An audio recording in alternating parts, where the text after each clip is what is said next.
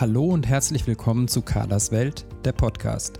Deine Sendung für gesunde Ernährung, nachhaltigen Konsum und unseren Alltag in einer Welt voller Herausforderungen.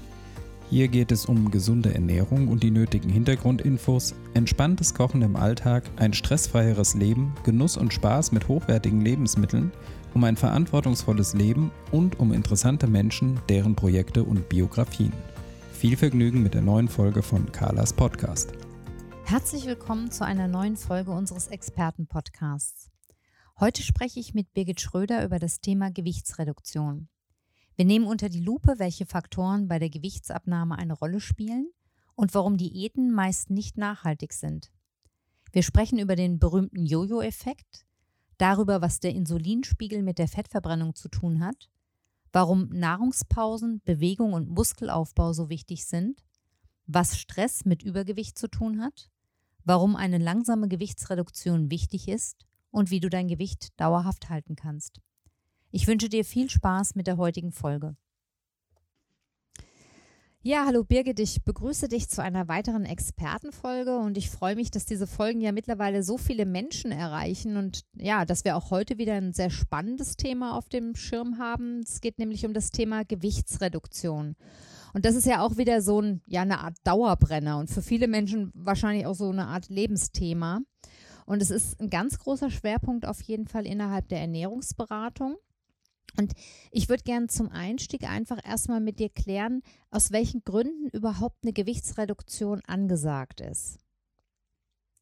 Ja, die Gründe sind natürlich letztendlich vielfältig. Wenn ich jetzt äh, aus meiner Praxis äh, mal drauf schaue, dann würde ich sagen, geht es bei mir vordergründig darum, dass äh, Klienten, Patienten äh, aus gesundheitlichen Gründen abnehmen möchten, dass zum Beispiel ein metabolisches Syndrom äh, diagnostiziert wurde, also eine, eine, Stoffwechselentgleisung oder aber sogar ein Diabetes vorliegt und dass das Gründe sind oder Gelenksbeschwerden aufgrund von zu viel Gewicht äh, und der Arzt gesagt hat, naja, ein bisschen Gewichtsreduktion täte den Gelenken jetzt ganz gut.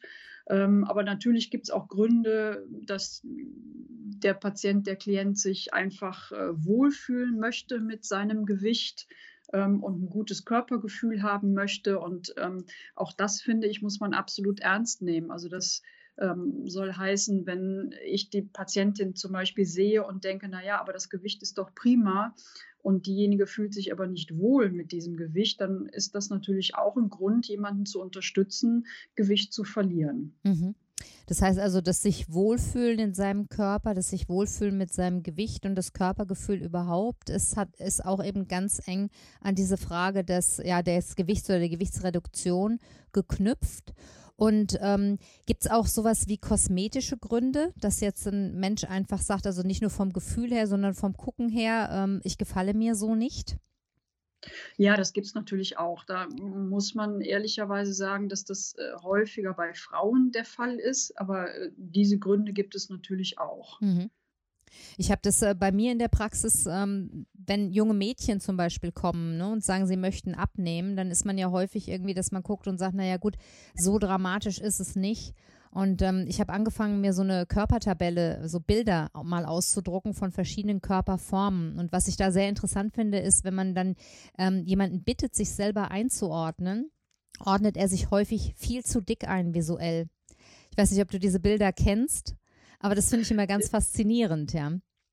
Die kenne ich und das, da ist eine, vielleicht so ein Hintergrund, dass man sich so an äh, Körperidealen orientiert äh, über Social Media oder ne, ähm, über Werbung ähm, und dann so den Bezug zur, zur eigenen Körperlichkeit und zur, zu einer gesunden Körperlichkeit ja dann vielleicht sogar auch verliert. Ja, es scheint ja auch so zu sein, dass man sich selber im Spiegel offensichtlich anders sieht, als andere einen wahrnehmen. Ne? Das mhm. äh, ja, zeigt sich ja eben immer, wenn, wenn ich dann äh, gedeutet bekomme und jemand mir sagt, also wie auf Bild 10, so sehe ich aus.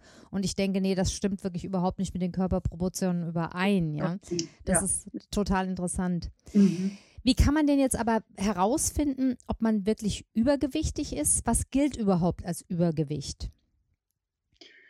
Ja, da wird ja nach wie vor sehr gerne der sogenannte Body Mass Index ähm, bestimmt. Ähm, da setzt man das Körpergewicht und die Körpergröße in ein Verhältnis. Also das Körpergewicht dividiert man durch die Größe hoch zwei. Ähm, und dann ist so ein normales Körpergewicht, da liegt der Body Mass Index so zwischen 18 und 25, wobei man da noch differenzieren muss zwischen Männern und Frauen und zwischen Jugendlichen und Kindern. Aber das gibt so einen groben Anhaltspunkt.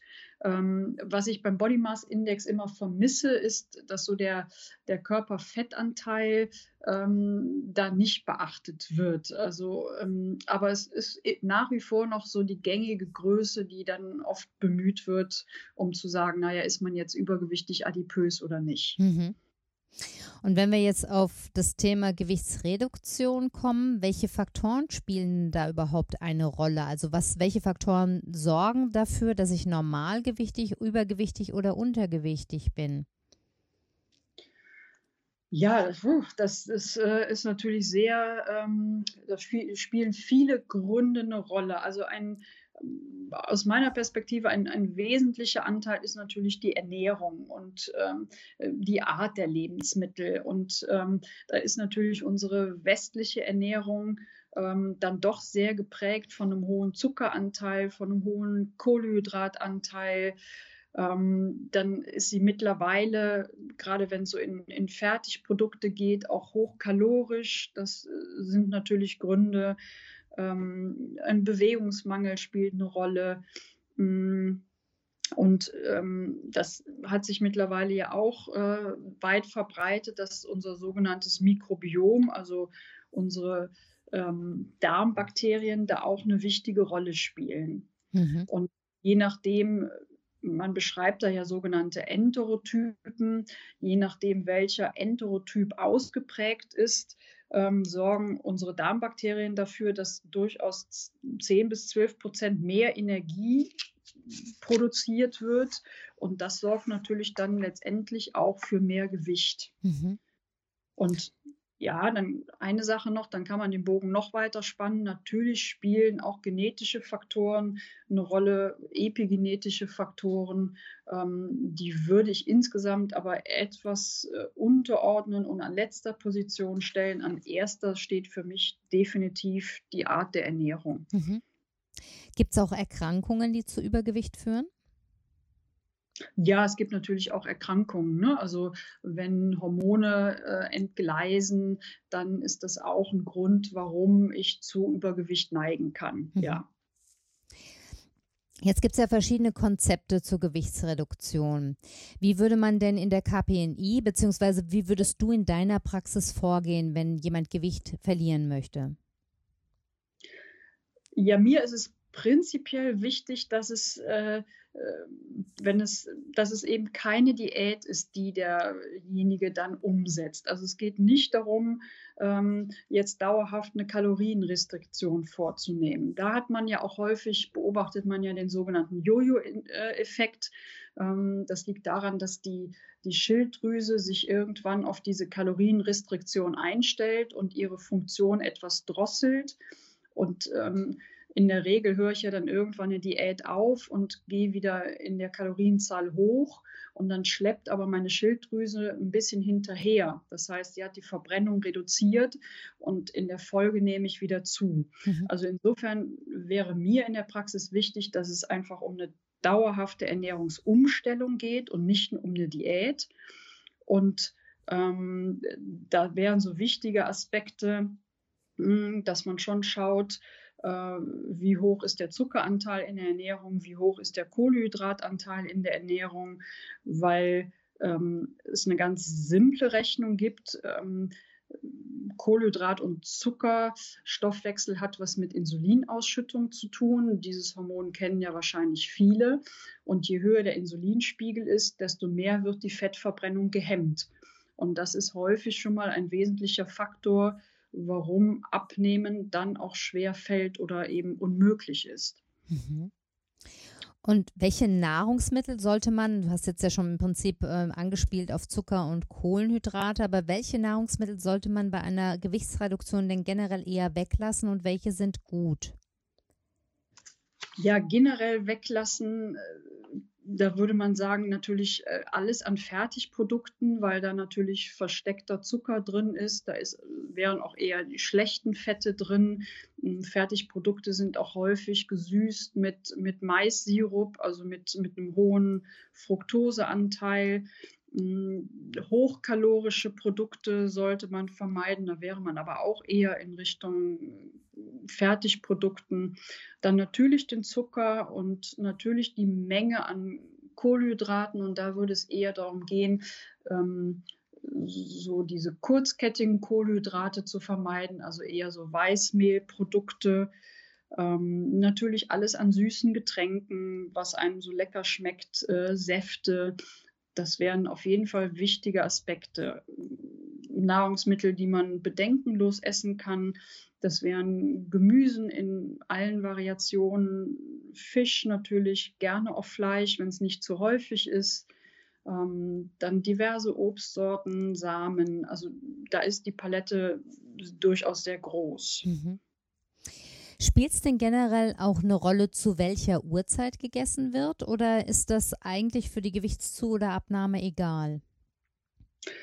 Ja, es spielt insofern schon eine Rolle, ähm, dass der Stoffwechsel tagsüber natürlich deutlich aktiver ist als jetzt äh, abends oder deutlich dann in den Abend hinein, 20, 21, 22 Uhr. Und da würde ja so diese 16-8-Regel gut reinpassen, dass man sagt, ähm, acht, innerhalb von acht Stunden darf ich essen, 16 Stunden nicht. Und das Effektivste, wenn ich abnehmen möchte, ist, dass man diese 16 Stunden eben zum Beispiel bis 16 Uhr einhält, maximal 17 Uhr und dann eben diese 16 Stunden Nahrungskarenz einhält. Mhm. Also insofern, ja, spielt die Uhrzeit schon auch eine Rolle. Das heißt, die Uhrzeit und Nahrungspausen im Prinzip, ne? Ja, und Nahrungspausen. Das ist äh, absolut wichtig, weil ähm, in unseren Zellen ähm, gibt es ähm, so ein, ähm, ein, ein Eiweiß, ein Enzym, ähm, das, so, das man so als Mangelsensor beschreiben könnte. Das heißt, ähm, wenn die Zelle etwas leerer wird mit Energie, dann wird dieses Enzym aktiv und regt halt die Kraftwerke an, Fett zu verbrennen. Und wenn ich jetzt äh, sehr häufig esse und keine Nahrungspausen mache, dann wird dieser Mangelsensor ja nie aktiv, weil mhm. die Zelle immer versorgt ist mit Energie, weil ja, ich ja, wenn ich esse, führe ich dem Körper Energie zu. Und deswegen sind Nahrungspausen sehr, sehr wichtig. Mhm. Wobei ich da auch immer meinen Klienten dazu sage, da entsteht ja gerade bei diesem intermittierenden Fasten und den acht Stunden darf ich essen, 16 Stunden darf ich nicht essen, häufig das Missverständnis, das wir, glaube ich, hier im Podcast auch schon mal aufgegriffen haben, dass das nicht bedeutet, dass man acht Stunden pausenlos essen darf. Denn das kommt ja manchmal dabei raus, ne? dass ähm, dann innerhalb von den acht Stunden wahnsinnig viel Kalorien aufgenommen werden, weil da hat man ja das Go sozusagen, ja. sondern auch da ist es immer noch so, dass man, ähm, dass man möglichst irgendwie da zwei Mahlzeiten unterbringt in die acht Stunden und nicht acht Mahlzeiten.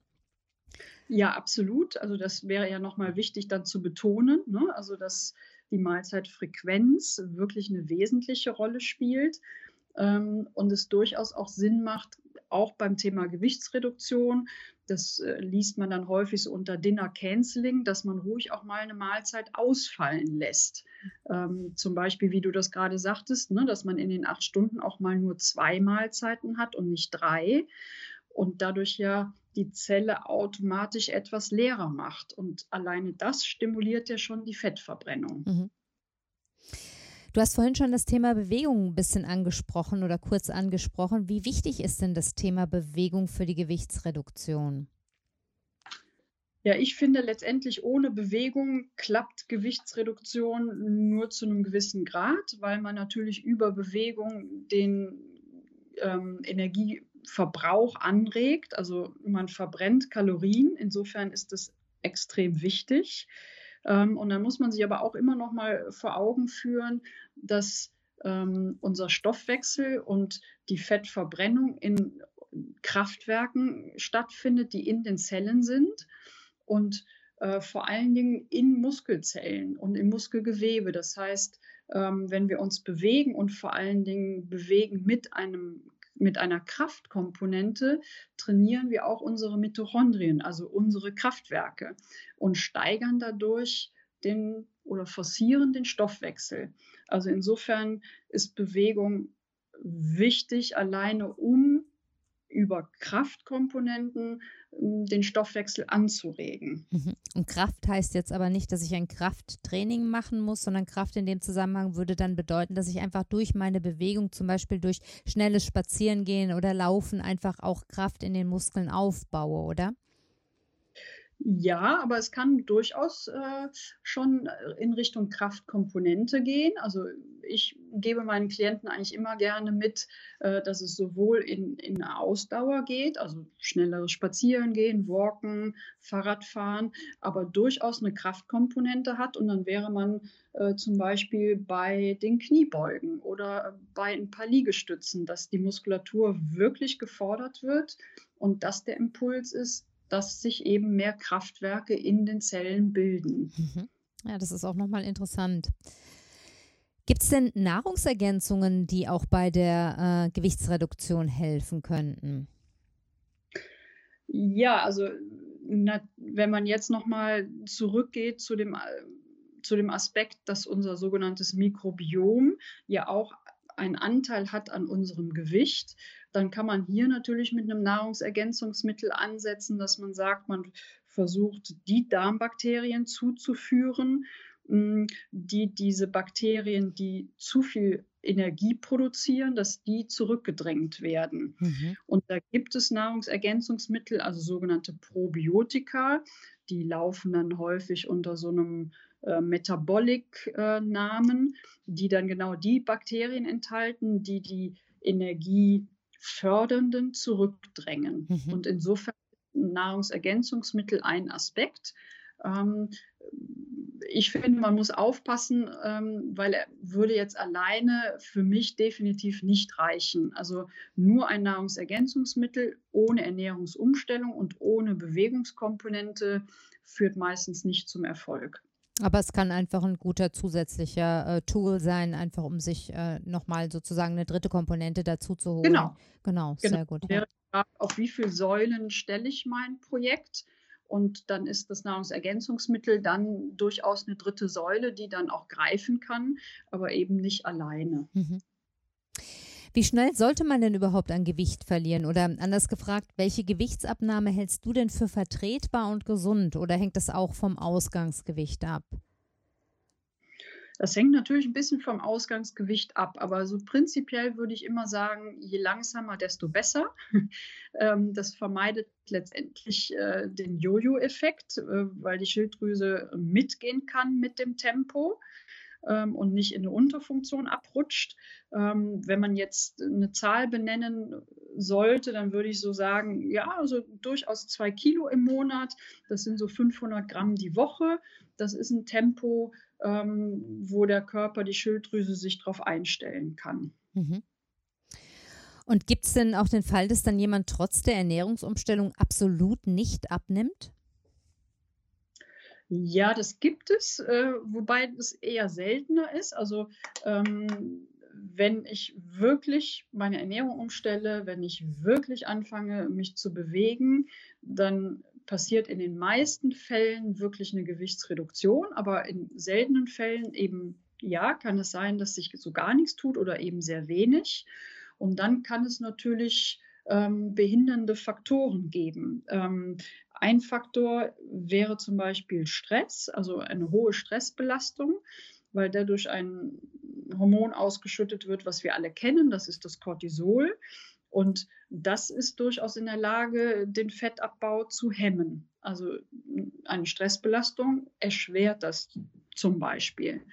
Ähm, ein anderer Grund kann sein, dass die Schilddrüse, die den Energieverbrauch so als ähm, quasi als Dirigent steuert, dass die Schilddrüse zum Beispiel in einer leichten Unterfunktion ist und auch das würde das Abnehmen definitiv erschweren. Mhm. Und jetzt kommt die Frage, auf die vielleicht alle warten, die schon die ein oder andere Diät oder Ernährungsumstellung, Gewichtsreduktion hinter sich haben. Was muss man tun, um nach der erfolgreichen Gewichtsabnahme sein Gewicht jetzt auch zu halten? Ja, letztendlich geht es natürlich, äh, und diese Frage müsste sich dann jeder selber beantworten, darum, ähm, wie soll denn mein Lifestyle letztendlich sein? Wie stelle ich mir das vor? Und dann geht es darum, dass ich diese mh, hm, Ernährungskomponenten, die Bewegungskomponenten ja dauerhaft in mein Leben integriere. Und dann wären wir dabei zu überlegen, okay, wie, wie möchte ich denn mein Leben gestalten, dass ich Zeit habe, mich ausreichend zu bewegen, dass ich Zeit habe, so zu kochen und so einzukaufen, dass ich die Ernährungsumstellung beibehalten kann. Ähm, dann wäre ein wichtiger Faktor, wie sieht es mit meinem Stressmanagement aus, wo kriege ich Ausgleich. Und dann ist man wirklich bei so grundlegenden Fragen, ja, welchen Lifestyle möchte ich denn pflegen? Mhm. Das heißt, am Ende ist das äh, eine Frage der Lebensgestaltung, ähm, dass man sein Gewicht hält oder in welchem Gewicht, mit welchem Gewicht man so durchs Leben geht. Und hängt also von vielen Faktoren ab, die dann auch weit über die Ernährung hinausgehen. Aus meinem Blickwinkel, ja, ja, geht weit über die Ernährung hinaus, genau. Genau, ja, würde ich auch so sehen. Und ich bespreche mit meinen Klienten in der Praxis dann auch immer gerne ähm, über die psychologischen Faktoren, die vielleicht dann auch dazu führen, dass ich esse, obwohl ich eigentlich nicht essen will. Da gibt es ja auch viele Gedanken, die einen dann doch immer wieder dazu verleiten, zum Essen zu greifen, obwohl man eigentlich sich was anderes vorgenommen hat und dass man da auch mal hinschaut, wofür denn Essen möglicherweise auch eine Ersatzhandlung ist und was man damit kompensiert.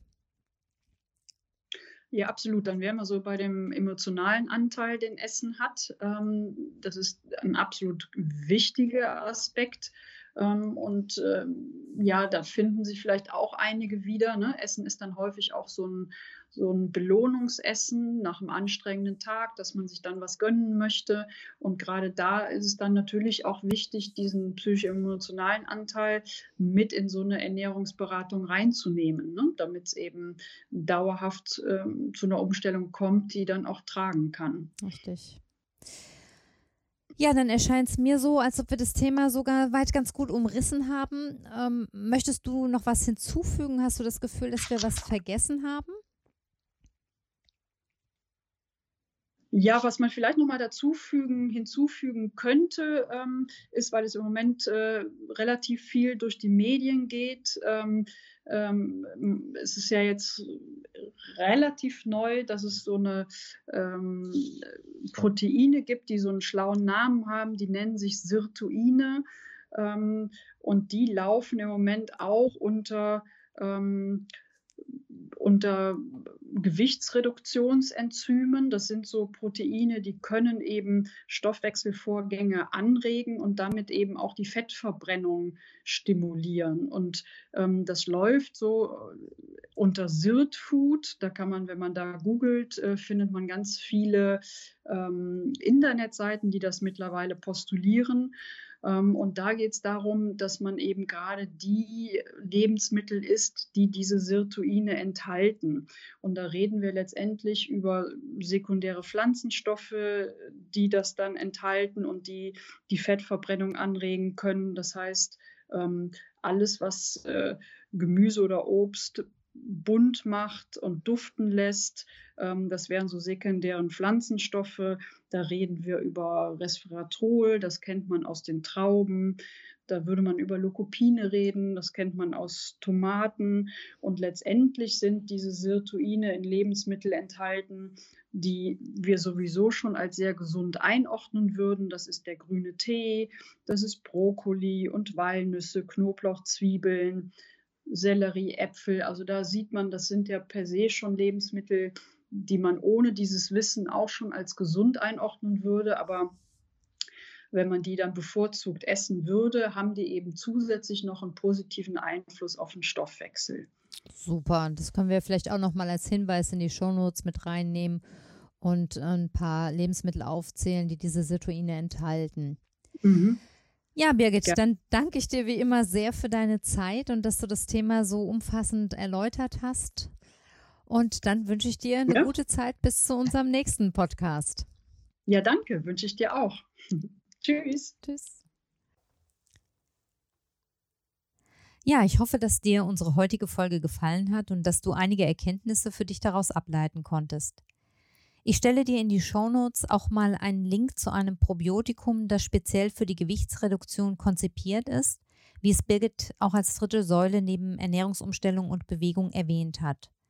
Außerdem werde ich dir dort auch mal eine Liste mit Beispielen für die von Birgit angesprochenen sirtuinhaltigen Lebensmittel hinterlegen. Ich wünsche dir eine gute Zeit bis zu unserer nächsten Folge. Liebe Grüße, deine Carla.